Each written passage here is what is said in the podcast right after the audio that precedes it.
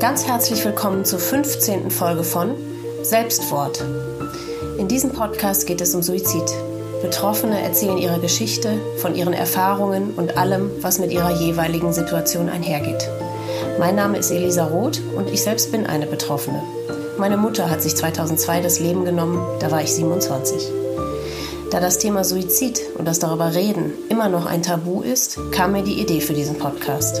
Denn Betroffene wollen ja reden. Sie wollen ihre Geschichte erzählen. Und das sollen sie, laut und deutlich und für alle hörbar. Diese Folge 15 ist der zweite Teil meines Gesprächs mit Theresa.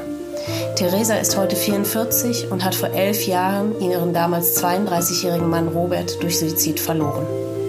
Für ein besseres Verständnis der gesamten Geschehnisse und Zusammenhänge solltet ihr zuerst den ersten Teil anhören. Denn dieser zweite Teil beginnt an der Stelle, an der ich den ersten Teil dann ausgeblendet habe. Hatte ihn schon nochmal versucht anzurufen, war das Handy aus, aber dann dachte ich, naja, wenn er, er hat mir nicht genau gesagt, wann Training hm. ist, aber ich wusste immer so die Zeiten so bis 17.30 dass ich und dann habe ich auch so nach dieser ganzen Zeit, ich war früher war ich so ein, äh, auch während der Schulzeit im Internat, habe ich immer verbotene Liebe geguckt. Ja. Gibt's ja nicht mehr. Nee. Ist meine Brüder immer aufgeregt. So ein Scheiß guckst du an, so ein Mist. Ich so, ja, das, das finde ich gut. Und ich weiß noch an dem Tag, ich hatte alles vorbereitet, das, also alles war, äh, Laila krabbelte da rum und ich gucke so und denke mir so, heute guckst du mal wieder verbotene Liebe. Schaust mal, ob du noch reinkommst. 1755, genau. Mhm. Und ich gucke immer, während des Guckens war ich immer schon so, jetzt müsste eigentlich langsam mal, ja, mhm. aber gut. Und dann halt dieser Abspann, also und dann höre ich schon, äh, habe ich wieder angerufen, das Handy immer noch aus und dann habe ich schon Sirenen draußen gehört. Ja. Und dann habe ich gesagt, ah, Quatsch, nein, das hat auch nichts mit Robin zu tun. Ich, nein, und dann saß ich draußen, Leila krabbelte da rum und dann auf einmal wurde ich total nervös. Und dann habe ich, äh, hab ich, genau, habe ich ihn nochmal versucht anzurufen. Da habe ich, stand ich in der Küche und gesagt, ich schwör's dir, ich bringe dich um, wenn du jetzt nach Hause kommst. Ja, also so, ja, wenn ja. du das nochmal, also wenn ja. ich dich jetzt unter die Finger kriege. Und trotzdem wusste ich im Inneren, oh Gott, hoffentlich kommt der. Ja. Und ähm, dann habe ich seinen Torwarttrainer angerufen, der dachte er müsste irgendwie, nee, Jörg habe ich angerufen, ich sage, hast du was von Robbie gehört? Nee, und er sagte, ruf den Jörg Sievers an. Und dann ich so, Jörg, hi, hier ist die Terry, ähm, ich wollte mal fragen, wann äh, Robbie äh, vom Training weg ist oder wann ihr aufgehört. Und dann sagte er zu mir, heute ist kein Training gewesen. Und im nächsten Moment hat ihm schon wieder, hat der Robbie auch versucht zu erreichen, weil er wahrscheinlich gedacht hat, der hat irgendwie eine Affäre oder er hat irgendwas verraten oder und als er sagte, der hatte kein Training, ich, und dann ich und diese Sirenen draußen und dann hat der, der habe ich den Jörg wieder angerufen und mhm. sagte, der hatte kein Training, Jörg, der hat kein Training gehabt. Und dann äh, meinte er, such, ob er irgendwas hinterlassen hat. Und äh, ja, und dann habe ich oben den Abschiedsbrief gefunden. Oh Gott. Bevor du überhaupt Bescheid wusstest. Mhm. Oh Gott. Und äh, da hatte ich dann hatte ich Leila auf dem Arm und die Frau von Jörg hat gesagt, sie hat noch nie so einen Schrei gehört. Das war, das war vorbei. Also wirklich. Und dann hatte ich aber trotzdem immer noch die Hoffnung. Also das war ja nur der Abschiedsbrief und, äh, und dann bin ich runter, dann habe ich den Valentin Marxe angerufen, habe ich gesagt, so, der hat mir einen Abschiedsbrief hinterlassen. Meinst du, der hat es wirklich getan? Und dann sagt er, so, Terry, das kann sein. Er hofft natürlich nicht. Da hatte ich ja Leila und dann bin ich losgefahren, um ihn zu suchen. Und da habe ich die Haushälterin angerufen, habe ich gesagt, äh, du musst kommen, Leila nehmen, habe eine Freundin und ein Zimmer. Und dann bin ich erst durch den Wald. Ich habe die Sirenen zwar gehört, aber ich wollte das nicht wahrnehmen und wahrhaben. Dann bin ich zum Friedhof bin ich gefahren. Und klar, es war schon dunkel, aber zum Friedhof war er nicht. Ähm, dann bin ich da im Wald, weil ich gedacht habe, vielleicht, dass er sich irgendwie im Wald. Äh, und dann sagte der Freund von der Haushälterin, rief uns an und sagt so, du, oder die Ela rief an, sagt, ähm, Rettungs- und Polizei fährt Richtung Eilwisse. Ja, und dann bin ich dahin und dann habe ich war, war halt Feuerwehr und, äh, und dann haben die mich äh, kommen sehen und dann wussten, ich weiß gar nicht, wie das war, warum die gleich wussten.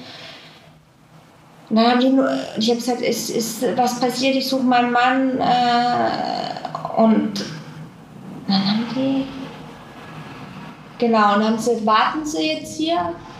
Äh, und dann wusste ich schon. Und dann kam der von der Seelsorge und dann, äh, und da war aber, es war ja schon Bildzeitung da, die waren ja alle vor mir da. Das gibt's doch nicht. Wie, wie passiert sowas?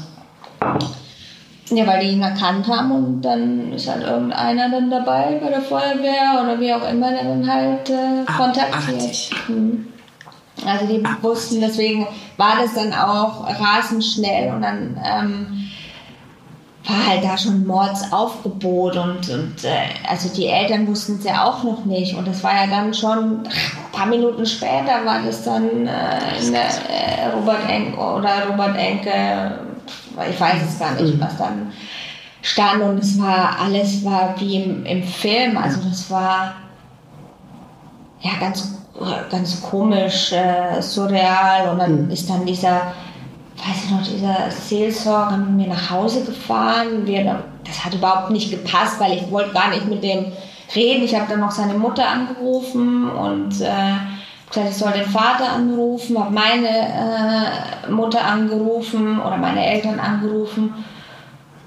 Ja, und die haben sich, also es war, und dann sind wir nach Hause und es kamen immer mehr, immer mehr Menschen. Die du aber auch gar nicht äh, informiert Doch, hattest. Doch. Ja, nee, nee, die ich nicht informiert hat, die das dann halt gehört habe und halt Freunde, die kamen dann halt alle zu mir. Mhm. Und äh, das ist meine äh, Freundin aus Gladbach ist, ist gekommen, äh, die wollte das gar nicht reinlassen, weil sie ist Bodybuilderin und hatte so ein Basecap auf. die rief sie an, Maus, die lassen mich nicht rein. Ich ich sag Bescheid. Aber wer war denn die? Wer hat die denn da nicht reingelassen? Da war halt sofort Polizei, Security, die wussten ja, ja, das war, dieses Haus war, ich, ich saß da und, und das war, Wusstest nicht, wie dir geschieht. Ja. nee, dann äh, Jörg Neblon kam, Jörg Schmatke äh, vom Verein, die haben ja, es gab ja dann sofort eine Pressekonferenz am Unfallort, da in so einer Gaststätte und ähm, ja, die Welt, also die Welt in Deutschland stand äh, äh, still. Ja. und äh, ich, ich habe das überhaupt, ich habe das alles gar nicht begriffen. Und dann ging es halt drum, wer, wer äh, macht, äh, na, wer, wer sagt was. Und aber auch davor, bevor ich ihn gesucht habe, äh, also den Tag, ich war ja dann, der ist ja nur bei uns in, im, im, im Fädel, sagt man. Oh, gut. Hm? Im Umfeld rumgefahren. Der ist ja den ganze ganzen Zeit? Tag rumgefahren.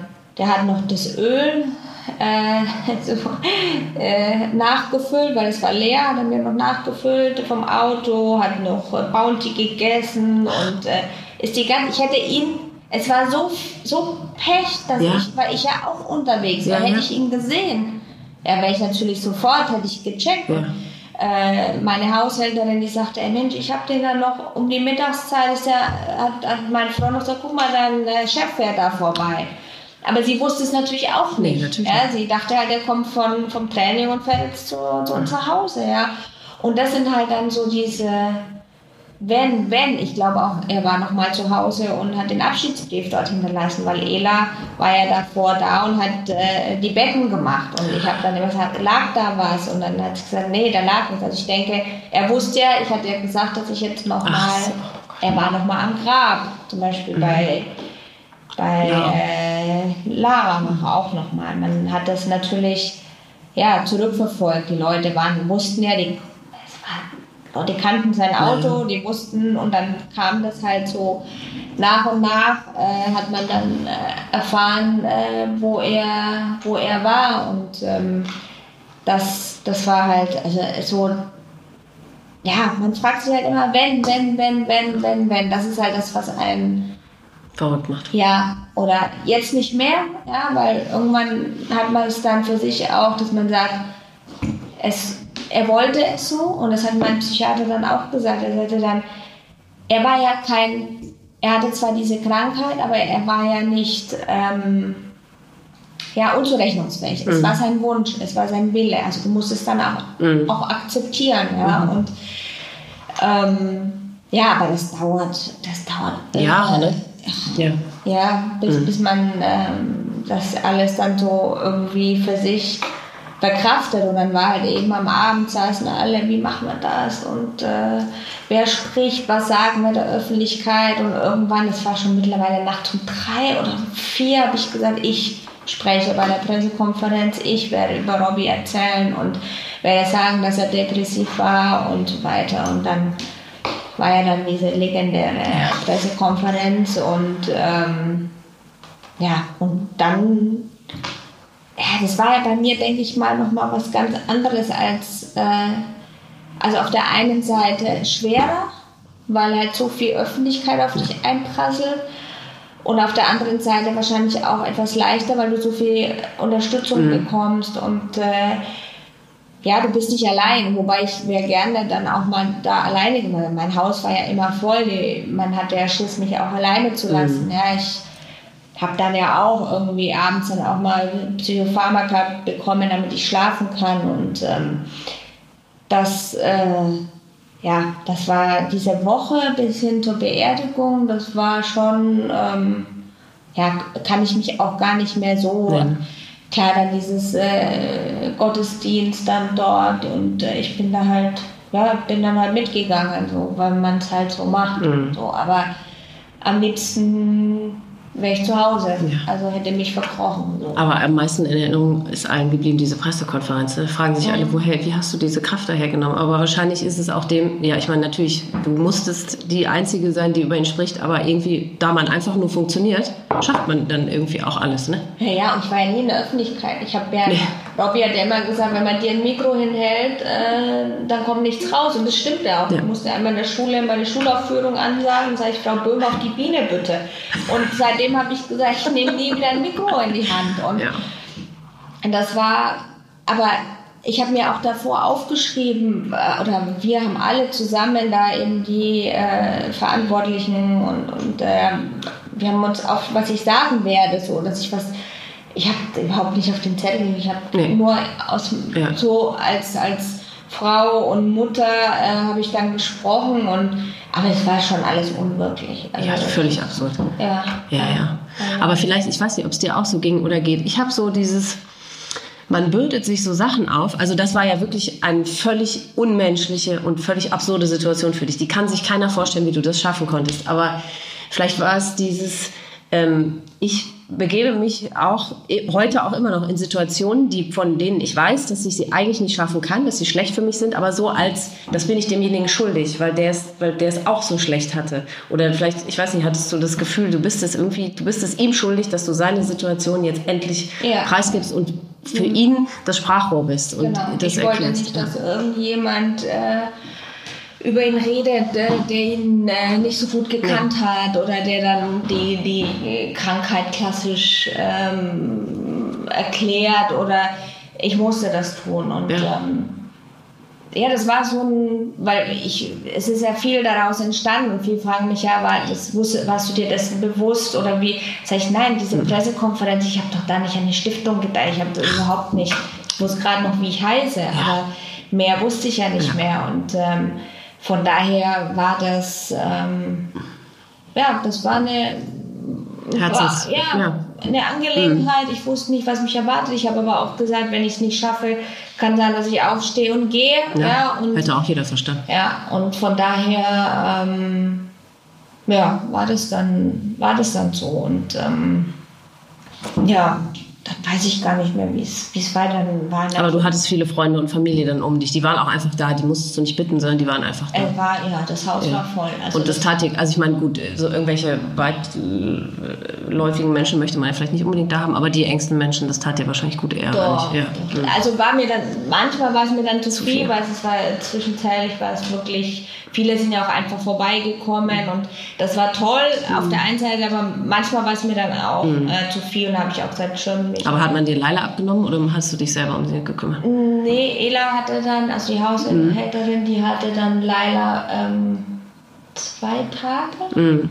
Und dann habe ich aber selber angerufen und gesagt, Ela, bring mir Laila, Mhm. weil sonst ähm, ist die Gefahr, ich brauche jetzt was, Ja. äh, wo was. Zukunft ist und Mhm. was äh, ich muss, äh, darf mich jetzt nicht entfremden, ne? Mhm. dass ich jetzt sage, das Leben ist jetzt sozusagen vorbei für mich und jetzt Kind weg. Es hätte ja auch jeder verstanden, wenn ich gesagt hätte, ich kann mich jetzt drei Monate lang nicht kümmern. Ja, aber dann, ich bin schon ein sehr rationaler Mensch, dass ich dann sage, ich muss das jetzt machen, Ja. weil sonst hatte ich Angst, dass ich dann vielleicht die, die, die Zuneigung verliere, Mhm. weil ich dann so in meinem Schmerz bin Mhm. und ich wollte das mit ihr dann gemeinsam machen Mhm. und dann habe ich halt auch zu Ela gesagt, bring mir Laila, wenn irgendwas ist, rufe ich dich an, Mhm. wenn ich es nicht machen kann. Ähm, aber das funktionierte dann. Also Mhm. ich habe mich äh, um sie gekümmert, aber natürlich hat sie auch viel mitgekriegt. Sie war da mit neun Monaten noch sehr klein, aber sie... Die ich hab- spüren das, ne? die Mhm. spüren das und ich habe halt auch mit Psychologen dann gesprochen, die haben auch gesagt, sie dürfen vor ihr weinen, erklären sie das, auch wenn sie es noch nicht versteht, gehen sie offen damit um, aber sie hat schon viel mitgekriegt, Mhm. unterbewusst, glaube Mhm. ich. Also das war, aber trotzdem war es wichtig für unsere Beziehung, ähm, dass wir diesen Weg gemeinsam Mhm. gegangen sind, ja, und ähm, aber ja, das war schon, ich habe mir dann ja auch viele, nicht in der ersten Woche, danach, weil es gab ja so viel von Robbie, so viele Menschen haben irgendwas eingestellt. Und ich habe mir natürlich dieses, äh, diese ganzen YouTube-Videos angeguckt, niemals geht man so ganz und das kann ich heute noch, das kann ich dir genau sagen. Und oder dieses Lied von, äh, dieses, wie heißt geboren um, um, um zu leben, Äh, ja, doch, von, wie heißt sie? Unheil? Nee. Unheilig Ja, ja. habe ich mir und das habe ich rauf und runter gehört und ich weiß noch, ich sitze im Auto und aber das war dann schon lange Zeit danach und Laila war ja immer noch klein Ja. und dieses Lied kommt im Radio und hat und ich gucke im Rückspiegel und der Kleine laufen Tränen die und die hat nicht laut geweint die, die, die wusste glaube ich auch gar nicht warum Nein. sie weint Oh und das war da habe ich gedacht so was hast du dem Kind sozusagen auch mit angetan. Und natürlich ist man dann auch wütend auch mal. Ja. ich war nicht wütend ich war ganz in ganz wenigen Momenten wütend eher verzweifelt und habe das dann auch gleich wieder, äh, ich weiß, äh, du warst krank und so, aber in dem Moment habe ich gedacht, ach, was hast du diesem Kind angetan, ja, und dann war ich wütend auf mich, äh, aber ich wusste ja, die Psychologen haben gesagt, ich soll das mit ihr teilen, aber ich habe das dann natürlich dann auch dann komplett reduziert und habe das dann halt in den Abend verschoben und irgendwann halt komplett aufgehört, aber da, ja, da machen Familien schon äh, ganz äh, schlimme Momente drauf. Da gibt es ja wahrscheinlich auch nicht den richtigen Weg, ne? Muss ja auch jeder für sich irgendwie dann auch erstmal rausfinden. Man ist ja völlig hilflos, ja eben. Und da ist auch jedes Kind wahrscheinlich anders, jede Mutter, jeder Vater anders. Da kannst du auch nichts Ja, ja. sagen. Ja, ja, genau. Also ich glaube, das Ja. ist noch einfacher, so ein kleines Kind zu haben, als dann irgendwie Mhm. Auch ältere Kinder, die dann Fragen stellen, die in ihrer Verzweiflung, aber äh, ich weiß es nicht, was, Mhm. Nee, nee. was ist leichter, was ist Mhm. schwerer. Nee, das ist immer Genau. situationsbedingt. Also, Ja. Was hattest du für Erfahrungen mit genau Beerdigung, Bestatter? Das war alles bei dir. Ja, mein- toll. Also äh, ich habe ähm, Tim, wir waren dann, habe ich zum Tim gesagt, ich habe ihn angerufen, weil er davor schussbereit und da habe ich ihn angerufen und er wusste, wusste er schon, wenn das Telefon klingelt. Das war der Bestatter. Das war der Ja, Bestatter und zu dem sind wir damals hingegangen. Wir hatten ja keine Ahnung, wir haben uns halt Bestatter in Mhm. Neustadt am Rügenberg herausgesucht. Und wir sind da hingegangen und äh, Robby und ich kommen da rein, das werde ich auch nie vergessen. Und Tim sitzt da und sieht uns, also der Junge, Mhm. der, das war halt so ein alteingesessenes, der Vater, und der Junge hat gerade die Ausbildung oder war gerade fertig oder so, und der sieht uns und hat sofort so rote, hektische Flecken gekriegt vor, der war, das war ja wirklich auch Robert Enke und dann das Kind gestorben Ja. und dann kommt der rein und trotz dieses äh, unseres Schicksalsschlages guckten Robby und ich uns an und mussten so grinsen. Dann Meinst du, wir sind hier richtig so in dem Ja. Moment und der war da und der Vater, und das fand ich so toll, nicht der Vater hat die Beerdigung organisiert, sondern der hat wirklich seinen Jungen, sein, der war, äh, wie alt war Tim damals? Vielleicht 20 oder ich, vielleicht Ja. bin ich jetzt aber ganz jung und der war so einfühlsam. Der hat, ähm, wie gesagt, der hat dann, war ja, Lara war ja dann noch eine, eine Nacht dann äh, beim Bestatter und hat dann war ja Robbys Spiel und hat dann äh, hat dann mir eine WhatsApp gesch oder SMS damals noch hat er mir geschrieben ich habe das Radio für Lara angemacht äh, und ich Oh oh, und ich so oh ist der das war wirklich so rührend und er hat sie mir dann auch vorbereitet. Sie war ja bei uns äh, zu Hause und hat das da alles begleitet und hat uns äh, Zeit und Ruhe und Raum gelassen und ähm, das war das war großes großes Kino in diesem Schmerz. Und äh, als ich ihn dann wieder angerufen habe, damals war man halt per se und habe ich gesagt, ich glaube Tim, also er kam, ich glaube wir, wir können jetzt, ich bin die ältere, du sagen jetzt trägst du schon den zweiten in und er, der, ich weiß noch, der hat mir danach auch einen Brief geschrieben, um auch nochmal, weil für ihn war das ja auch auf einmal so eine Beerdigung, also es ist ja auch ein enormer Druck, Ja. ja. dem er ausgesetzt ist, an Dinge, die er denken muss. Und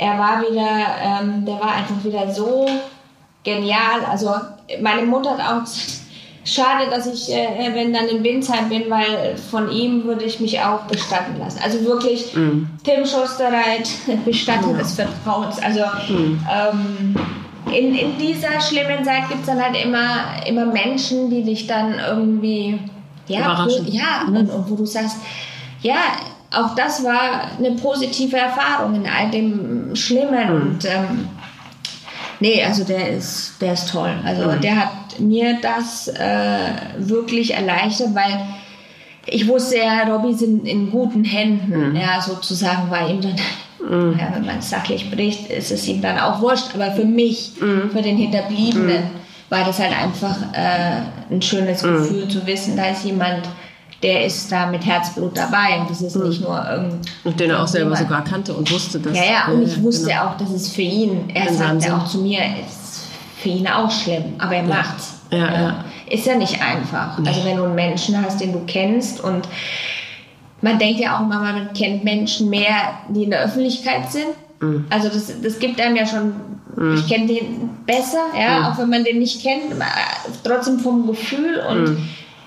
Er kannte die Tragödie mit der Tochter und das war, aber ja, das hat er toll gemacht. Mhm. Also muss ich, äh, muss ich sagen, also und ich glaube auch nicht, dass er das nur bei uns so gemacht hat, Mhm. sondern er ist einfach äh, so ein Mensch. Also das merkt man, ja, dass, dass es ihm nicht darum ging, jetzt einen Robert Enke irgendwie zu bestatten, sondern er ist Mensch. Ja. Aber ich habe ganz viel schlimme Erfahrungen gehabt, äh, gemacht, zum Beispiel als mein Bruder gestorben ist, dann in Bayern, wo ich gedacht habe, und ich kannte das halt von Tim Schusterrein und Ja. ich dachte immer, sag mal, wollt ihr mich, ich war dann auch, äh, fragt der eine zu mir, äh, kann ich, ihm was, äh, kann ich Ihnen weiterhelfen? Ich so, ja, um was geht's denn, sagt er so. damals. Und dann habe ich gesagt, ja, um, äh, ich habe gesagt, um eine Geburtstagsfeier. Und er guckte so, ich sage, ja, natürlich geht es darum, dass jemand gestorben ist. Also ich war dann wirklich schon, ich sage, Ja. das glaube ich ja alles gar nicht. Also wenn man dann weitersucht und dann kriegt man noch jemanden, den Ja. man irgendwie, aber äh, äh, ich dachte wirklich, und bei der anderen saßen wir drinnen und dann hat die das runtergeladen, nee, das geht auch nicht und dann das. Dann habe ich sie auch zu, zu meiner Schwägerin gesagt, Ja. das ist ja furchtbar. Ja, eben. Also deswegen freue ich mich sehr für dich, dass ihr da so das Glück hatte, den Tim das kennenzulernen, weil da habe ich jetzt auch schon sehr viele andere Geschichten gehört. Mhm. Hat sich dir dann die Frage gestellt, ob du ihn nochmal siehst oder ob du noch mal, ihn nochmal sehen möchtest? Ja, also auf alle Fälle am Unfallort ähm, wollte ich schon, aber da hat man es mir nahegelegt, es nicht zu tun. Gott Ähm. sei Dank, oder? Rückblickend? Weiß ich nicht. Ich glaube, nichts ist so schlimm wie die Vorstellung. Meinst du? Ja. Also ich, äh, ich glaube einfach, dass, ähm, dass eben die Vorstellung ähm, ist, ist viel, viel krasser. Man malt sich Dinge viel, viel schlimmer aus, als sie dann im, im Endeffekt vielleicht sind. Aber da ist jeder anders. Also ich, ich glaube, oder ich, ich kenne mich und äh, für mich wäre das jetzt nicht, also mich hätte das nicht runtergerissen. Nee. Nicht komplett. Hm. Habe ich von mir auch gedacht. Aber dann merkt man mal in dem Moment, ah, okay, ich habe ja vorher gar nicht gewusst, äh, wie jemand aussehen kann, der sich so das Leben genommen hat. Also Und dann wird man doch überrascht. Also ja klar, da ist jeder anders, aber Da ist, ich glaube aber, dass, ja, das kommt dann natürlich auch auf die, auf die Art an ja, ja. wahrscheinlich. Ja gut, aber ich meine, so wie äh, der, wie Robby das gemacht hat, der, also da hättest du ja gar nichts. Oder hat man dir irgendwas gesagt, wie er aufgefunden? Ey, man hat ihn erkannt. Man hast hat du ihn gesagt. erkannt. Okay, Man also da konntest du schon ein erkannt. bisschen von was Ja. ausgehen. Okay. Ja, also von daher wusste ich, also äh, dass äh, Okay. Ja, das intakt ist. Mhm. Also man hat ihn erkannt und ähm, wie gesagt, ich habe ihn danach gesehen, äh, dank Beim Bestatter aber dann. beim, ja, äh, ja. beim Bestatter oder das kann ich, äh, er war bei mir zu Hause, das Mhm. kann ich sagen. Wir haben ihn auch äh, nach Hause geholt, wie Lara damals Mhm. und ihn auch, auch aufgebahrt und das war natürlich halt äh, dank äh, Tim, der hat ihn äh, so äh, hergerichtet, dass, er- dass man wirklich sich würdevoll verabschieden konnte Toll. und ähm, das war mir wichtig. Mhm. Also ähm, eben, dass ich ihn bei mir hatte, äh, da auch nochmal auf der Couch geschlafen habe und ich wusste, er ist in meiner Nähe, dass er von zu Hause zum Friedhof Ja, ja. gegangen ist. Also das war ich, ich diese Vorstellung vom Leichenhaus äh, direkt in die Kü- das war ich gehe damit um Mhm. ich, äh, so damit um es gibt bestimmt viele Menschen die das nicht so gut finden Genau, aber ich wusste gar nicht, dass es die Möglichkeit überhaupt gibt hier in Deutschland. Habe ich tatsächlich noch nie gehört. Doch, Haben die da eine Ausnahme für euch gemacht? Nö. Nö, das ist ganz. Ich habe das Ja? damals in der Klinik, äh, da, damals ähm, über ähm, den Chefarzt Mhm. äh, der Intensivstation, der erzählte mir, dass seine Mutter, äh, da, genau, dass seine Mutter damals den Vater Mhm. nach Hause geholt hat und äh, das war für sie so, ähm, ja, war ein schöner Abschied. Ja, ja. Und ja, und dann haben mir die Krankenschwestern da auf Intensivstation, weil ich das Thema dann so ein bisschen verfolgt hatte, Mhm. haben gesagt, ja, es gibt äh, einige, die holen dann ihre Kinder nach Hause. Und im ersten Moment, so wie es jeder macht, nee, das kann ich nicht. Mhm. Nee, und dann habe ich auch gedacht, nee, das, oh Gott, nee, das ist ja furchtbar Mhm. und so. Und als es dann passiert ist, ähm, habe ich auch gedacht, nee, ich möchte, möchte sie bei mir haben. Ja, ja. Und ähm, wie gesagt, für manche war es äh, äh, befremdlich, aber die Dorf, also Lara war bei uns zu Hause und die war in ihrem Zimmer und ähm, natürlich im Sarg, aber ähm, und da kamen die, die, die Dorfkinder und haben sich verabschiedet. Und die, wie Kinder sind, die hatten da keine Angst davor. Ich weiß nur, die eine äh, Tochter einer Freundin sagte zu mir, guckte sich so um und äh, sagte nicht so, oh, die Arme, sondern was wird jetzt aus den ganzen schönen Spielsachen? Und ich gu guckte so und ich so, mm, oder der eine Hund von mir hat ihr dann äh, Lara das Stofftier aus dem Sarg geklaut, ja, so. Aber das waren dann trotzdem so normale Ja, ja. Situationen. Nicht normal, das ist Quatsch, aber das war für mich, also für uns war das einfach wichtig für uns. Und dann konntest du dich aber auch, du merktest dann, okay, nach ein paar Tagen, wir hatten sie lange, vier Tage, ähm, war das dann, war der Verfall zu erkennen. Und dann kannst du auch loslassen. Okay. Oder eher loslassen, weil dann weißt du, okay, es ist jetzt, du begreifst das dann. Dein Ja. Kind ist wirklich nicht mehr da und Ja. es schläft nicht nur, sondern dein Kind geht jetzt. Ja. Und wir durften dann eben, Robby und ich, alleine den Sarg zumachen und äh, das war, war dann, war für uns, war das irgendwie, ja, das war, war toll. In der, in dem Stress und in dem war das toll für uns. Ja, verstehe ich total. Und wahrscheinlich ist auch, dass du, dass du Robby nochmal nach Hause geholt hast, für viele befremdlich, weil man wirklich, also wie gesagt, auch ich habe da noch nie von gehört, dass das hier tatsächlich möglich ist, weil eben gar nicht drüber gesprochen wird, über die Möglichkeiten. Also auch unser Bestatter zum Beispiel hat es uns nicht ange... Also vielleicht muss man explizit danach fragen oder so, aber ich habe noch nie jetzt einen von den Betroffenen gehört, denen das mal angeboten wurde. Das musste schon explizit. Ich weiß nicht, ob es jeder Bestatter macht oder so, aber. Vielleicht äh, nicht, aber ich habe die jetzt ein paar Mal gehört, dass es die Möglichkeit gab, bei den Bestattern, da, hat, da haben die Angehörigen einen Schlüssel bekommen und konnten tatsächlich mehrere Tage rund um die Uhr dann so oft sie wollten und wann auch immer sie Okay. wollten, dann dahin. Das habe ich tatsächlich, hatte ich vorher auch noch nicht gehört. Also ja, vielleicht ist das irgendwie bestatterabhängig oder so. Aber das ist ja auch wichtig für die Angehörigen mal zu hören, was es alles für Möglichkeiten gibt, weil da kann man sich ja auch dahingehend dann den entsprechenden Bestatter aussuchen. Ne? Ja, und der Ja. eine findet die Möglichkeit des Abschiednehmens gut, der andere findet sie gruselig, da muss jeder, Mm. Ja, ähm, absolut. das muss jedem selbst Ja. über, überlassen sein, ähm, wie er damit umgeht. Ja, ja, Also das, ist- sowieso. Aber eben, das finde ich auch für Nicht-Betroffene immer wichtig zu hören oder zu verstehen, dass, ähm, dass das, obwohl das ja ein ganz schwerer Schritt ist, dann so jemanden nochmal zu sehen, dass das aber trotzdem für mich war das so, für dich war das so, dass es aber trotzdem ganz wichtig war, ne? dass man trotzdem froh ist, dass man es gemacht hat, weil man so einfach damit abschließen konnte. Ne? So ist auch nicht jeder, aber das ist ja ein völlig absurder Gedanke. Warum ist etwas, was ganz schrecklich für dich ist, trotzdem hilfreich gewesen oder wichtig für Mhm. dich? Ne? Ja, ja, deswegen, es muss einfach jeder so machen, wie er.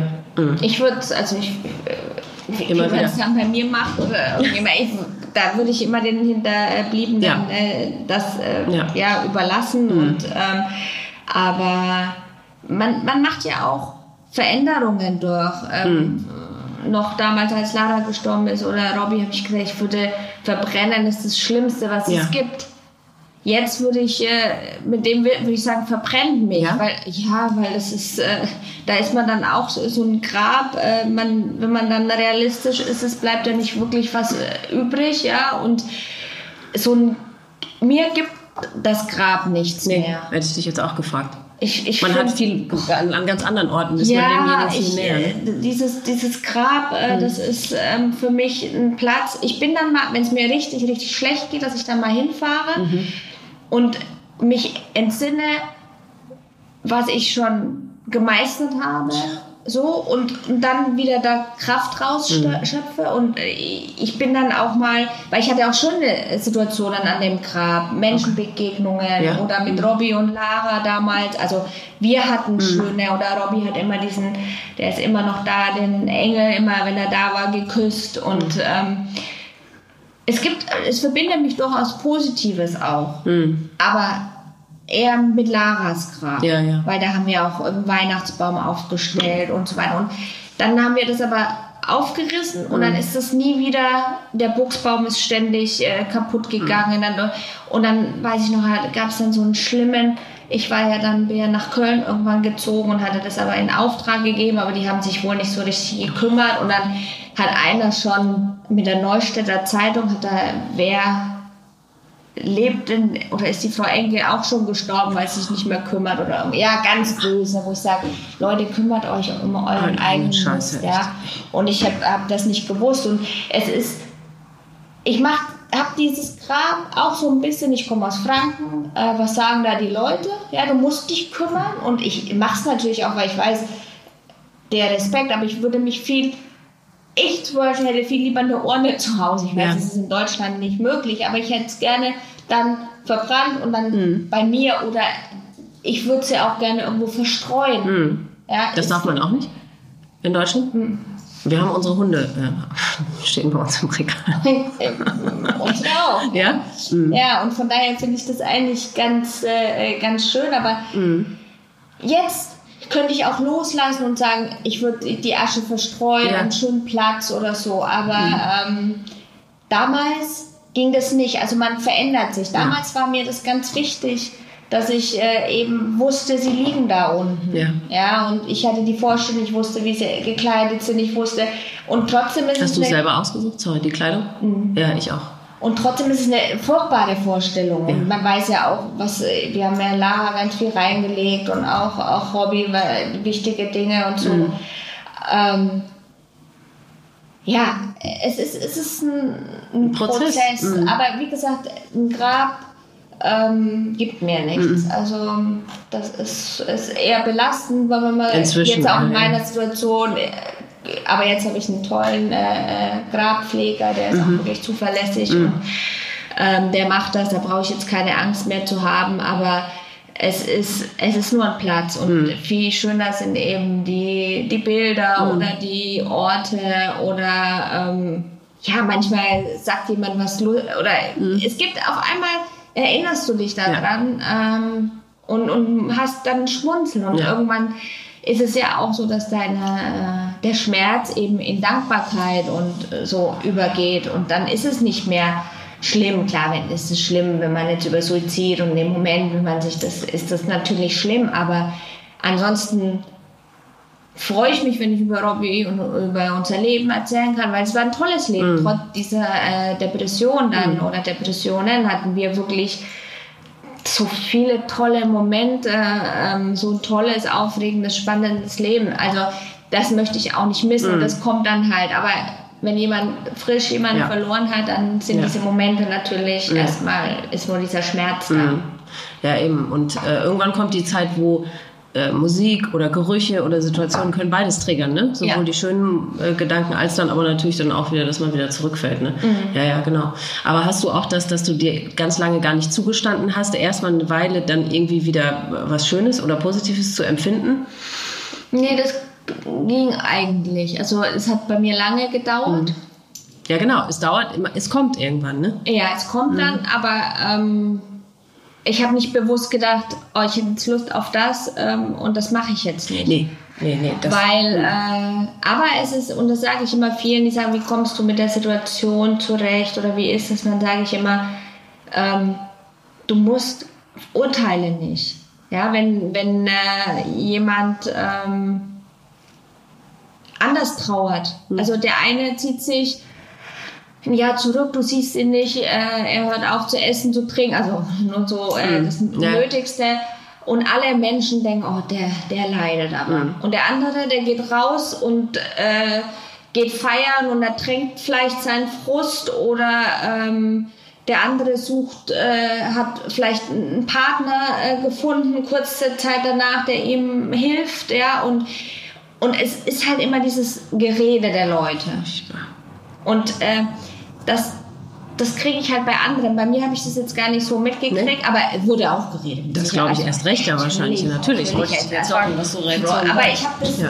also da wurde, ich habe nichts äh, gehört, aber natürlich sagen viele, oder es werden dann auf einmal äh, irgendwelche Affären oder dies, das, wo auch eine Zeitung äh, dann gesagt ja, äh, die haben halt angetestet. Es gibt Bilder und das, sie mir mal Ach, dass du schuld warst oder was? Das, nee, nee, ach so. nee, aber halt, das ist halt, äh, man kann sich ja nicht vorstellen, dass jemand, der ähm, ja gesund im Leben steht, Ja. erfolgreich ist, dass er Ja. eine Familie das tut, dass er das wirklich diesen Schritt tut. Und dann sind halt viele Menschen, die dann irgendwas suchen. Ja. Und ähm, Ja, weil die Depression einfach keiner greifen kann, der ist nicht selber, der Ja, nicht selber krank ist. Ne? Da wurden natürlich auch Fragen gestellt und so, aber ich wusste, es, es gibt nicht, deswegen konnte ich da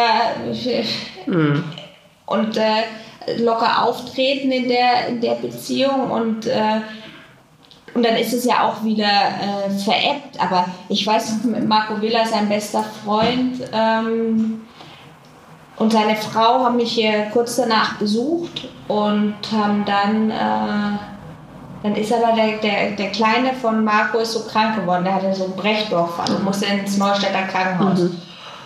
Und ich war dann mit Marco Villa alleine im Haus. Und dann ist äh, Marco früh, hat er äh, Brötchen geholt in, bei dem Bäcker. Und dann, ich habe damals, das habe ich dann auch aufgehört, oder ich weiß nicht, was, was das war, wo du halt Kommentare auch unter Zeitungsartikeln. Und da haben die auch so böse Sachen. Ja, der Ma, Ma Theresa hat eine Affäre mit Marco Villa, da lachen wir uns heute noch drüber kaputt. Und der ist jetzt sogar schon bei ihr eingezogen Ach so, ja, ja. und geht äh, äh, und ich habe sie da mit äh, den ganzen Hunden am Steinhuder Meer und Marco Villa gesagt, ich würde nie mit neun Hunden ans Steinhuder Meer, also allein diese Geschichten. Aber das, da habe ich dann aufgehört, die Sachen zu lesen, weil die waren teilweise wirklich Absurd, ja. bösartig und so, also nicht mal, dass man sagen kann, okay, sie war in der Nähe, sondern äh, und das ist dann, aber da musst du dich abschauen. Das hatte ich aber damals auch schon zu Robbie gesagt, weil der auch viele Kommentare immer gelesen hat. Ähm, ich sage, interessiert, es gibt doch immer so viele Ja. bescheuerte Menschen. Oder dann habe ich auch mal, weiß nicht, auf Facebook hat dann einer geschrieben, äh, wie kannst du nur um ihn trauern, der hat dich alleine gelassen und hat dich und deine Familie, was für ein Mann habe ich ihm halt auch, also ich habe, das war die Stiftung schon, das Mhm. ich, da hat man mir auch gesagt, reagier da gar nicht drauf. Ja, weil ich gesagt, du kennst ihn nicht, er hätte mir mit gesundem Kopf hätte er mich nie, weil er so fürsorglich Ja. war und, und so ein ähm, der hat immer darauf geachtet, dass es den anderen gut geht. Und er hätte mich nie alleine gelassen, wenn nicht die Krankheit Ja. gewesen wäre. Also da, aber nee, so richtig, außer halt so ein paar so Kommentare von ganz dummen Leuten oder wenn mal jemand erzählt hat, ja, der hat dann gesagt, ja, wird schon irgendwas und das ja, aber mit Sicherheit wird es da viel geredet. Aber ich, es ist wenig an mich äh, herangekommen. Was halt für mich schlimm war, waren die Journalisten, die immer vor meiner Tür gelauert haben, die mich da beim Spazierengehen die ganze Zeit äh, verfolgt haben und ähm, dann halt auch Stalker, die wussten, ich bin alleine zu Hause und so. Also das war, das war schlimm und deswegen bin ich ja dann auch irgendwann weggezogen. Also das bis da Ruhe eingekehrt äh, ist, das war schon ähm, Das glaube ich. das war schon schlimm. Ja. Das glaube ich. Und es beschäftigt ja die Menschen bis heute noch. So jetzt zu seinem zehnjährigen Todestag ist das Ganze ja nochmal wieder aufgefrischt worden. Ne? Wahrscheinlich. Aber hat man dich da mehr oder weniger in Ruhe gelassen dann jetzt? Oder belagern sie dich wieder? Nö. Also Nee. das hat sich, also klar, das Interesse ist ein, einfach da, weil Mhm. viele Leute hat es äh, äh, schwer getroffen. Ähm, und so Aber du hast ja so viel in Gang gebracht. Also man versteht, glaube ich, inzwischen einfach wirklich ein bisschen mehr über Depressionen und äh, Menschen, mit, die depressiv sind. Ne? Ja, wir reden. Also ich sage Ja. immer, Robby, äh, und es äh, bestätigt, bestätigt auch eine Studie, seitdem ist in Deutschland was passiert. Ja. Ja. Und ähm, ich hätte es gerne anders gehabt und wäre immer noch ahnungslos über diese Krankheit, aber ähm, man muss aus so einer Tragödie auch immer was, was Positives Genau. schöpfen, um weitermachen zu können. Genau. Das ist einfach, hat mir ganz viel gegeben, die Menschen aufzuklären, auch für mich selber. Also das ist auch eine Spur Egoismus, dass ich sage, ich wollte viel mehr über die Krankheit erfahren und für mich war das auch so eine Bestätigung, dass ich wusste, okay, die alle depressiv mit denen gesprochen haben, fühlen genauso wie er. Ja. Und ich habe natürlich dann auch mit Menschen gesprochen, die es schon mal versucht haben, sich umzubringen, die mir dann gesagt haben, es ist, du denkst in dem Moment nicht an deine Angehörigen. Du denkst, du bist eine Last, äh, du hast dann, du denkst nicht so weit. Du willst einfach nur, dass dieser Schmerz aufhört. Und ähm, das ist es. Ich habe auch jemanden mal kennengelernt, der hatte Krebs und Depression. Äh, und er sagte, Krebs ist nicht so schlimm. Also eher für ihn, jetzt das. Ja, ja, freilich. aber für ihn subjektiv, weil er sagte, du bist da nicht in, du kannst trotzdem Hoffnung haben und, und äh, dafür kämpfen, aber bei Depression hast du, denkst du, es geht nicht mehr. Und ähm, ja, wie einer, der wie ein Amputierter. Ja, das äh, habe ich mal eine Comedy, äh, hat jemand, der selbst schwerst depressiv ist, der sagt, die sagen doch auch nicht zum Rollstuhlfahrer, steh auf und lauf. Ja, und stell dich nicht so an. Ja, sondern, ja. klar, er kann nicht laufen, aber ein Depressiver, der so in seinem, der kann auch nicht aufstehen. Der, der schafft das nicht. Ja, und ähm, das äh, ist eine Stoffwechselkrankheit und, und äh, dafür kämpfe ich einfach, dass es äh, irgendwann auch der letzte, äh, Nicht der letzte Nichtwissende, ist nett ausgedrückt, Ich weiß, was du sagen wolltest. äh, begriffen hat und, und äh, weiß, die, das ist keine Schwäche und die Leute lassen sich nicht hängen, sondern das ist eine, eine ganz schlimme Krankheit, dieser, die aber gut heilbar ist. Ja? Also, aber so wie auch bei jeder anderen Krankheit auch, bei schweren Krankheiten gehört eben der Suizid, bei Depression und bei Krebs der, der, ja, der Tod aufgrund der, der Krankheit dazu, weil ja, wenn es zu schwer ist, dann erfordert die Krankheit eben äh, Menschenleben. Aber wenn man frühzeitig was dagegen macht und ähm, sich in Therapie begibt und ein bisschen äh, mentale Hygiene betreibt, mal auf sich achtet und es kann jeden treffen, es kann auch mich treffen. Ich, ich bin äh, relativ resilient, aber auch mich kann es irgendwann treffen und ähm, Ja, eben, das ist so wichtig für die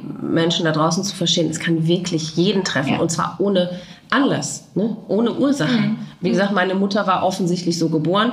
Beim Robby kam es irgendwann. Klar, bei manchen Menschen gibt es einen Auslöser, aber es kann wirklich jeden treffen. Ist egal, ob das Leben eigentlich sonst in Ordnung ist, man glücklich ist, aber es kann einfach. Das ist, äh, ähm, das hat damit äh, nichts, Nichts zu tun. zu tun. Natürlich sind die äußeren ja, Faktoren kommen dann dazu. Ja, wenn jemand, äh, der äh, irgendwie da eine Neigung hat und Das eine klar. Mhm. Prädisposition und dann kriegt er vielleicht noch den Job gekündigt und die Frau äh, erkrankt schwer und Ja. dann ist natürlich äh, die Wahrscheinlichkeit, dass er eine Depression bekommt, um vieles höher, Mhm. als wenn er jetzt einfach äh, nur die Neigung zu einer Depression äh, in sich hat. Aber ja, wie gesagt, es ist, ähm, mhm. gibt so viele Möglichkeiten, mhm. an, an, dieser Krankheit zu erkranken. Mhm. Hast du dich danach irgendwie in therapeutische Hände begeben oder sogar eine Selbsthilfegruppe? Was hat dir am besten geholfen? Hattest ich, du Umgang mit anderen Betroffenen? Nee, Gar ich nicht. Hatte, ich war erstmal allein und äh, mit Laila und den Hunden und habe da natürlich auch Freunde, die mir geholfen haben, aber habe äh, ja auch viel Zeit mit mir und der Kleinen verbracht. Aber es gab dann so einen Schlüsselmoment. Äh, es war ganz viel Schnee lag und ich bin da mit meinen neuen Hunden durch den Schnee gestapft und Laila hinten in der Kinderkraxe eingemummelt und sie sprach eigentlich noch nicht außer Mama oder zwei, sie hat noch keinen Zweisatz gesagt, sie hat halt gesagt, Mama, äh, Durst, Hunger, mhm. äh, Aua, solche Sachen mhm. hat sie gesagt, aber kein, kein Satz. Mhm. Und ich laufe da durch diesen Schnee, ich weiß es heute noch, die Sonne schien, es knirschte und mir liefen so die Tränen runter, weil ich gedacht das ist so ein schöner Moment und den würdest du gerne teilen. Das war, das war Februar ähm, 2011. Ja. Und diesen Moment würdest du gerne teilen. Ja. Und dann hat, äh, habe ich halt, wie gesagt, leise geweint. Also ich hätte, mhm. hat es gar nicht, mir liefen nur die ja. Tränen runter. Und auf einmal kommt diese kleine Kinderhand vor und sagt, Mama, nicht weinen. Und als, ich, als er das gesagt hat, ich bin umgekehrt nach Hause und habe äh, ähm, meine Versicherung angerufen und habe die Klinik äh, oder habe gesagt, ich möchte in eine Klinik gehen, ich möchte mir helfen lassen, weil jetzt muss ich, also wenn das der erste Satz oh Gott, ja. des Kindes äh, ist, dass ich nicht weinen soll, dann läuft da mhm. irgendwas ganz falsch. Und äh, dann ähm, bin ich Lust oder Lust tragischerweise. Ich habe dann meine, also ich bin äh, ja glücklicherweise muss man bin ich privat versichert und habe mir dann ein paar Kliniken rausgesucht und habe dann meine Versicherung angerufen. Habe dann also mit Kind dies das und ähm, und bei sie gesagt, nee, das da sind wir nicht. Ich sage, bist du jetzt privat oder nicht? Also ich war dann schon richtig so. Und dann haben die zu mir gesagt, nee, aber wir haben eine tolle Klinik äh, in Bad Zwischenahn. Mhm. Und es war die Klinik, das wussten, war die Klinik, die ich, es gibt tausende Kliniken. Mhm. Das war die Klinik, die ich mir mit Robby angeguckt habe. Für und, ihn? Ja, mhm. und es war eine ganz kleine Privatklinik. Toll, hätte ich nie gedacht, dass da sagt meine Versicherung, ich soll da hingehen. Ja. Und die sagten ja, die Privatklinik war Zwischenarzt. Ich habe eins nur aufgelegt. Ich war so, ja. das, so, das kann doch nicht sein. Und dann habe ich halt mit äh, Freunden telefoniert und habe gesagt, ja, das ist Schicksal. Die, du hast, die hat doch die Klinik gefallen, die ist so klein. Ja. Und ähm, liegt da an, an dem See und ähm, ja, und dann bin ich da hingegangen. Mit Leila? Mit Leila. Mhm. Das war halt nicht ganz so, weil das war jetzt keine Klinik, die auf Kinder ausgerichtet mhm. war. Mhm. Ähm, aber es ging und dort ähm, ja, bin ich wieder so praktisch für mich äh, und sie auch in, ins Leben zurückgekehrt. Also die, die haben mir halt auch klar dann dort gesagt, sie können also so weitermachen, sozusagen, dass er, es sagt ja keiner, wie man es machen soll. Mhm. Aber der sagte dann, und ich fand es sehr ehrlich und sagte, Sie können auch, mein, weiß ich noch, sagt der Therapeut, meine Mutter, aber gut, die ist natürlich schon ein bisschen älter, da ist der Vater gestorben und die sitzt immer noch auf der Bank und die deckt immer noch seinen Teller mhm. und spricht, also, und der ist da eigentlich. Ja, wird mit einbezogen. Mhm. Aber sie wird nicht mehr, sie wird kein eigenes, sie wird kein neues Leben mehr beginnen, sondern mhm. sie lebt mit dem Verstorbenen. Mhm.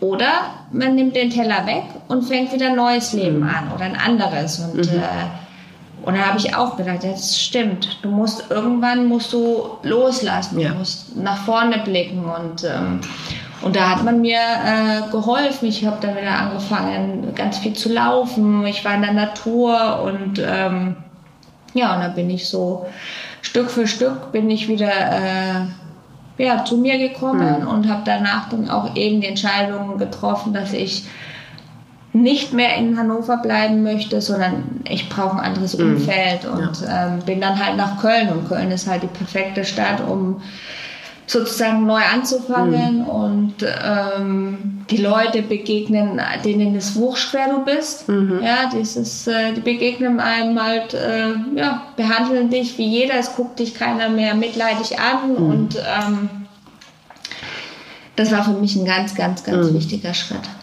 Also wieder ein neues Leben zu beginnen und eben eine Therapie zu machen. Und das sollte jeder tun. Ich habe lange gebraucht, bis ich mir, mich dazu entschlossen habe und wäre leider nicht gewesen, weiß ich nicht, gut, irgendwann hätte ich wahrscheinlich auch, wenn das dann zu weit runtergerutscht wäre.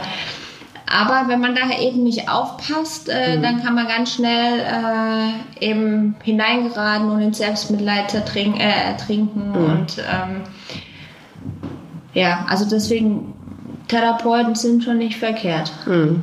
Ja, für viele sind es die Selbsthilfegruppen, ne, die Gespräche oder nur zu hören, wie es anderen Betroffenen geht. Manche sind es Therapeuten, genau. Inwieweit hast du deine Tochter dann irgendwann aufgeklärt? Die wird ja, ich meine, damit hat sie noch nichts verstanden, aber die wird ja auch damit groß, ne? Ja, als ich dann wieder zurück bin nach, äh, also ich habe ihr das schon gesagt, dass Papa ähm, gestorben ist. Mhm. Natürlich hat sie ja auch äh, mitbekommen und ähm, dass er sehr krank war. Mhm. Und da hatte ich aber noch nichts über die Art und Weise äh, mhm. erzählt. Und erst als wir jetzt wieder zurück nach Hannover sind, mhm. ähm, wusste ich halt, da ist der Name Enke natürlich. Ja. Die Kinder schnappen. Also das sind ja nicht mal die Kinder, die können mhm. ja mit dem, aber dann heißt es auf einmal, äh, ja. die sind in meiner Klasse, dann wird am Abendbrottisch ja. gesprochen. Das ist doch. Ja. Mhm. Und so war es dann auch. Und deswegen habe ich es davor. Aber das war schon doof oft. Also für Leila dann ja. äh, mit der Rückkehr, weil die Kinder sind, die sind nicht brutal, sondern die sind ehrlich. halt ehrlich und, mhm. und äh, äh, nehmen da kein Blatt vom Mund. Und ähm, das war für sie ähm, schon schwer, mussten wir viel arbeiten. Ich war dann auch mit ihr mal, äh, habe mich mal informiert und da sagte, das fand ich ganz interessant. Ich habe früher mal mit dem Begriff Kopfkrebs auch bei ihr mhm. hantiert. Und da sagte die Therapeutin oder Psychotherapeutin, sagte, soll man gar nicht, weil nichts ist, also, und dann habe ich gesagt, aber wenn sie mich fragt, mhm. wie er sich umgebracht hat, soll ich das so sagen? Und dann sagt sie, ja, weil nichts ist so schlimm wie die Vorstellung. Die Kinder malen sich dann irgendwas aus. Mhm. Und sie können auch einem dreijährigen Kind sagen, der Papa, der war sehr schwer krank mhm. und er hatte eine Depression, das ist eine Krankheit. Also, aber man sollte auch schon mit den Fachbegriffen ja. umgehen mhm. und das nicht so wie Bienchen und, ja, äh, ja, sondern die Kinder können das ab. Natürlich alles in Maßen und nicht ausschmücken oder nee. so, aber das war so und, und äh, erklären und ähm, und das haben wir, haben wir auch gemacht. Also ich, ich glaube, sie geht damit äh, ganz gut mhm. um. Und, ähm, Habt ihr irgendwelche Rituale bis heute oder so, in dem, wie ihr Robin noch mit einbezieht? Nö. Nee. Sind also, seine Geburtstage oder Ja, Themen? das ja. machen wir. Also Geburtstag, dass ja. dann halt eine Kerze brennt. Mhm. Ähm, und sie kriegt es ja mit immer zum Todestag. Mhm. natürlich bin ich viel ähm, unterwegs oder ähm, jetzt zum 10. war es extrem, das hat sie auch schon belastet. Mhm. Ähm, ich versuche sie da schon so ein bisschen, dass ich sage, guck dir die, die Filme jetzt nicht an oder wenn ich mhm. irgendwelche Interviews gebe, weil das ist für sie schon noch schmerzlich, weil sie halt auch nicht begreift, dass Jetzt ist ja äh, immer noch klein, sie ist zehn, ne? Elf, elf ja. Dass gut. er halt gegangen ist, obwohl sie auch da ist. Ja, ja. Es ist dann halt für Kinder ja. ähm, ganz schwer zu begreifen oder ja. für Partner ist es schwer zu begreifen, für Eltern, warum geht das, äh, bringt sich ein Kind um. Also das sind ja dann so, man bezieht das ja dann immer so ein bisschen auf, auf sich. sich ja. ja. Und ja. Ähm, ja, aber jetzt ist jetzt bin ich jetzt knapp drei Jahre hier und jetzt ist Ruhe eingekehrt. Mhm. Also das würde ich schon mhm. sagen. Mhm. Aber belasten dich die, die, Geburtstage, Todestage und so immer noch? Nee, weil, Nicht? ich, nee, hm. weil ich halt so ein ähm, ich habe da so einen ganz guten Mechanismus. Ich mhm. blende das, also gerade jetzt auch zum 10. Todestag, ähm, ich baue da so, so Mauern um mich rum. Ich erzähle das dann mhm. und da geht es jetzt nicht, das war jetzt heute schon äh, ins Detail. Mhm. Ja, das habe ich ja so äh, in der Form, klar, im Buch äh, wurde das äh, auch erwähnt, aber ähm, ansonsten äh, jetzt ganz normal Zeitung äh, gehst du ja nicht so ins Detail ja. und dann spulst du halt das Normale ja. ab und manchmal denke ich mir, ihr wisst doch schon alles, ja. kommen mir keine neuen Geschichten dazu und ähm, ja, also da kann ich das äh, ganz gut Mhm. äh, filtern und äh, dann sehe ich das halt auch wieder als Aufklärungsarbeit. Also Ja. ich versuche halt das Positive Ja, ja, was Gutes zu machen. Ja. Mhm. Bist du nochmal an die Stelle gegangen? Wo es passiert ist? Mhm. Ja. Ja. also kurz danach. Also, Das ist das einzige Mal.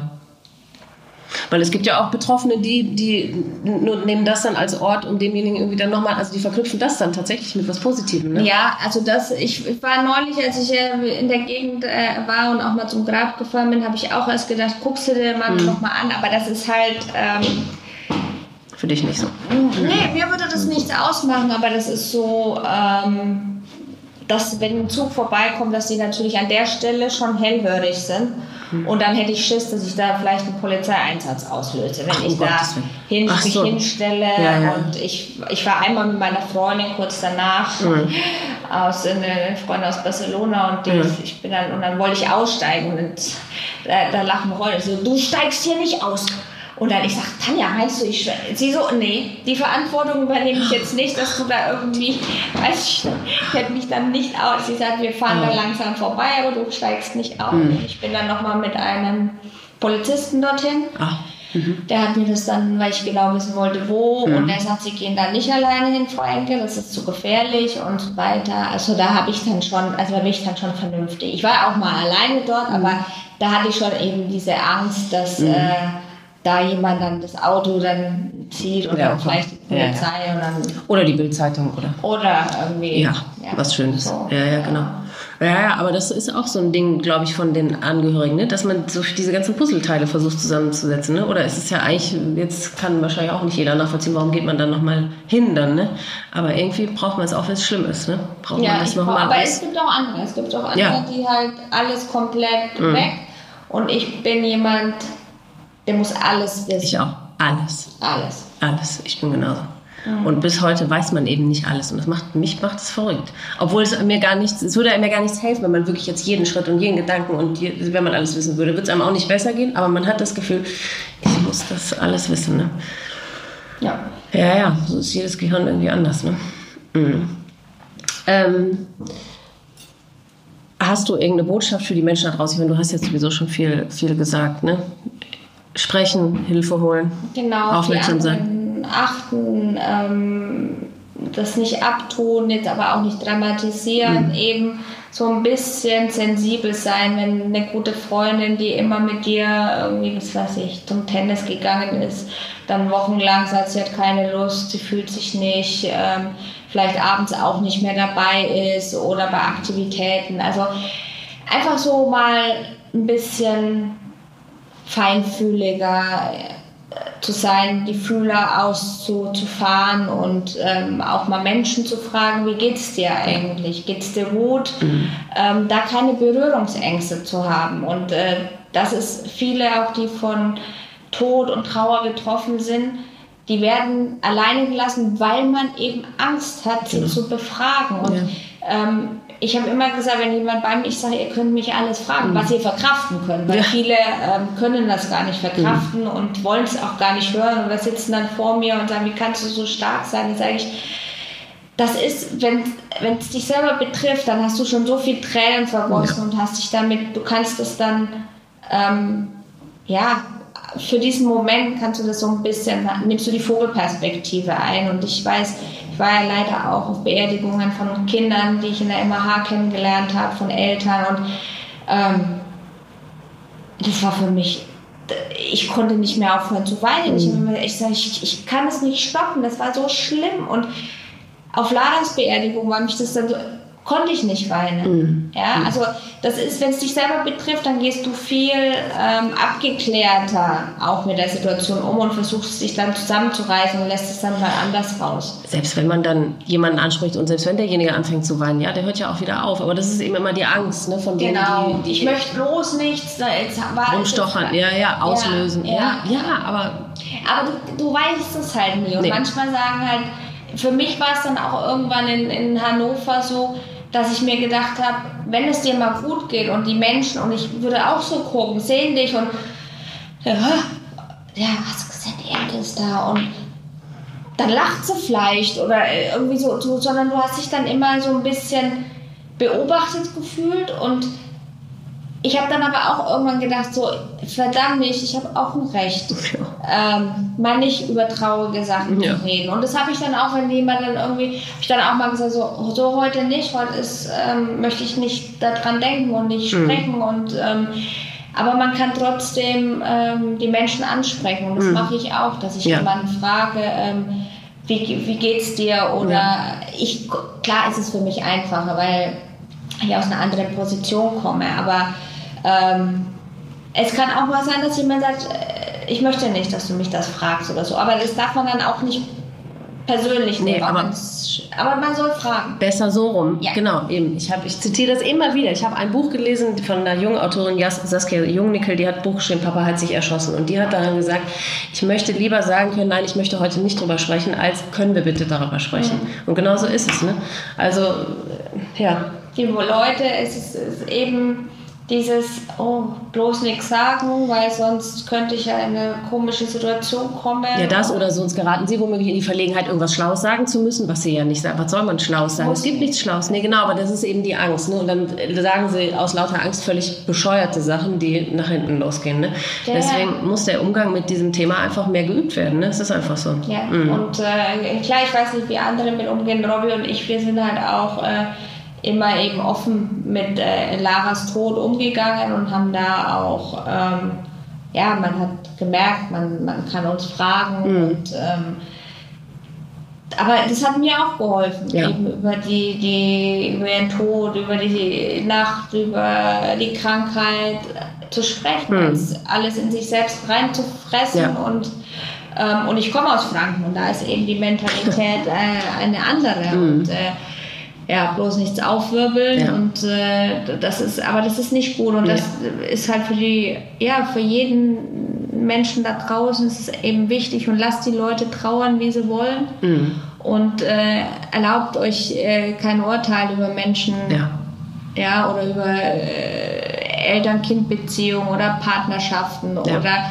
es bringt sich kein Kind um, weil die Mutter streng ist oder es bringt sich kein Kind oder kein Mann oder keine Frau um, weil der Partner äh, an dem Tag nicht nett war oder das ist, das ist eine Krankheit, deswegen bringt ja. man sich nicht um. Ja. Das muss man sich immer bewusst mhm. machen. Also keiner, keiner hat Schuld an dem Schild. Ich, ich habe ja auch keine Schuld, wenn mein Partner Krebs bekommt. Nee, eben. Kann ich ja auch nicht sagen, genau. oh, das Sag ist aber hast genau. du gestern Abend äh, ja. nicht gut gekocht, jetzt äh, bist du schuld. schuld. Also ja, ja. das ist ähm, das eben, wenn man diese Depression immer wieder Depression ist gleich Krankheit, dann kann man damit auch anders umgehen. Mhm.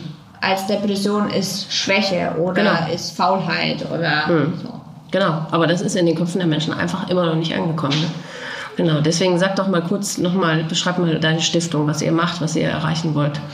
Ja, die Stiftung, also das Hauptziel der Stiftung ist eben die Enttabuisierung äh, der Krankheit, die Entstigmatisierung. Wir wollen ähm, das Thema immer hochhalten. Wir haben jetzt eben auch unser letztes Projekt ist dieses VR-Projekt Impression Depression und äh, wo wir Menschen, die keine Depression haben, also Angehörigen, Freunden, äh,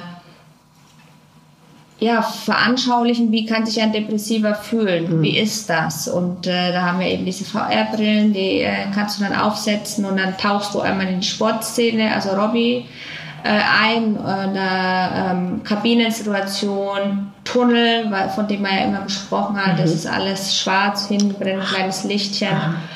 Und äh, aber es gibt auch eine Alltagssituation und das ist dann wirklich, also jemand, der die Neigung hat zu einer Depression äh, oder depressiv ist, äh, sollte das nicht tun. Mhm.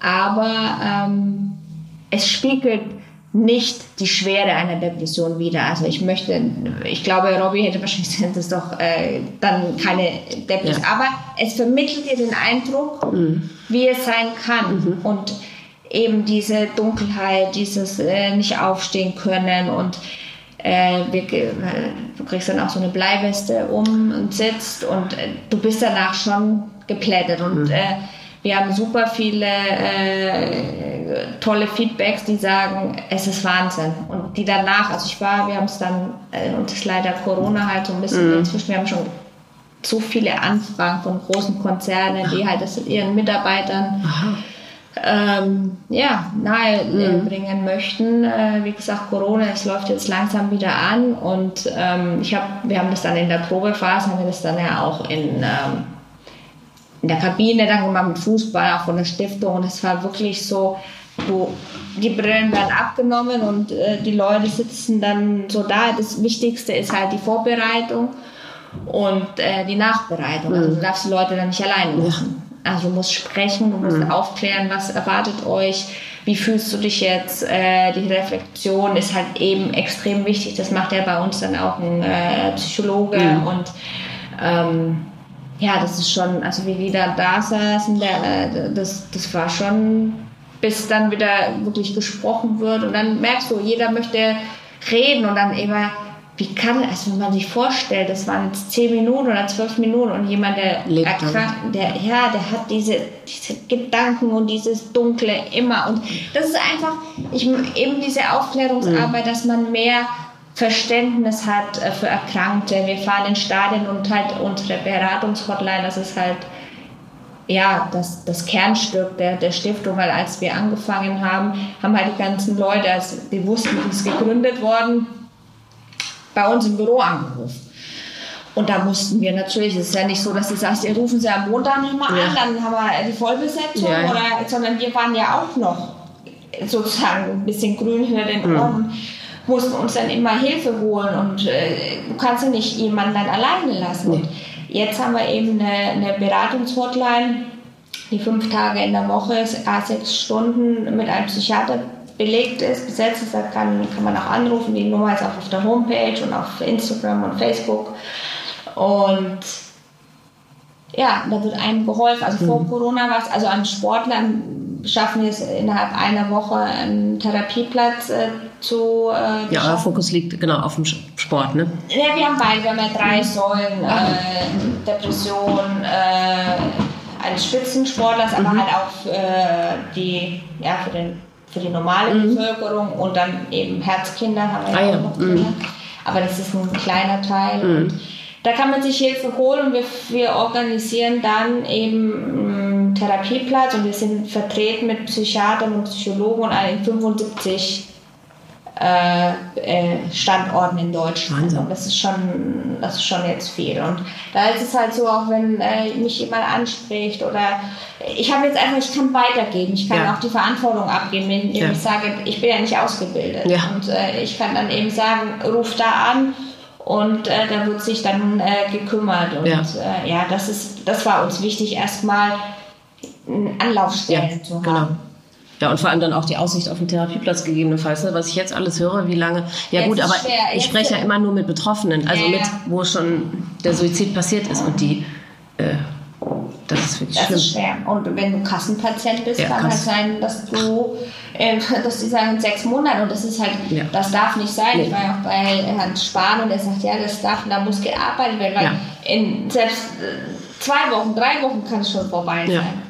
Ja, und ja, für die, genau, die ursprünglich depressiv sind, aber dann auch für die Angehörigen, die Betroffenen, die Hinterbliebenen, die werden ja gegebenenfalls auch depressiv ne? und sind ja, auch, werden auch suizidal. Also insofern äh, es gibt gar keinen Unterschied, denen zu sagen, nee, also sie äh, können ja dann ruhig mal ein bisschen warten. Ne? Ja. Nee, das ist wirklich. Mh. Das ist fatal. Also da mhm. muss sich schon noch einiges äh, mhm. ändern, aber natürlich auch in der. Ähm, im, anderen, im Gesundheitswesen, obwohl wir in Deutschland schon so gut aufgestellt sind, muss man auch lange auf den Kernspin oder oder warten. Also das ist jetzt nicht nur in dem Bereich. Und wir sind wirklich europaweit, also in Deutschland. Hm, ja, das muss man also, schon sagen. Ja. ja. ja, wie geht's dir heute? Mir geht's heute gut. Ja. Also ich äh, stehe im Leben hm. und äh, genieße mein Leben. Ich bin sehr dankbar, äh, weil es mir ja trotz äh, der Schicksalsschläge gut geht. Ich äh, bin gesund. Äh, ich ja, bin abgesichert, ich muss mir da keine Sorgen machen und äh, ja. Du hast einfach auch das Beste draus gemacht, also aus genau. dieser riesigen Scheiße.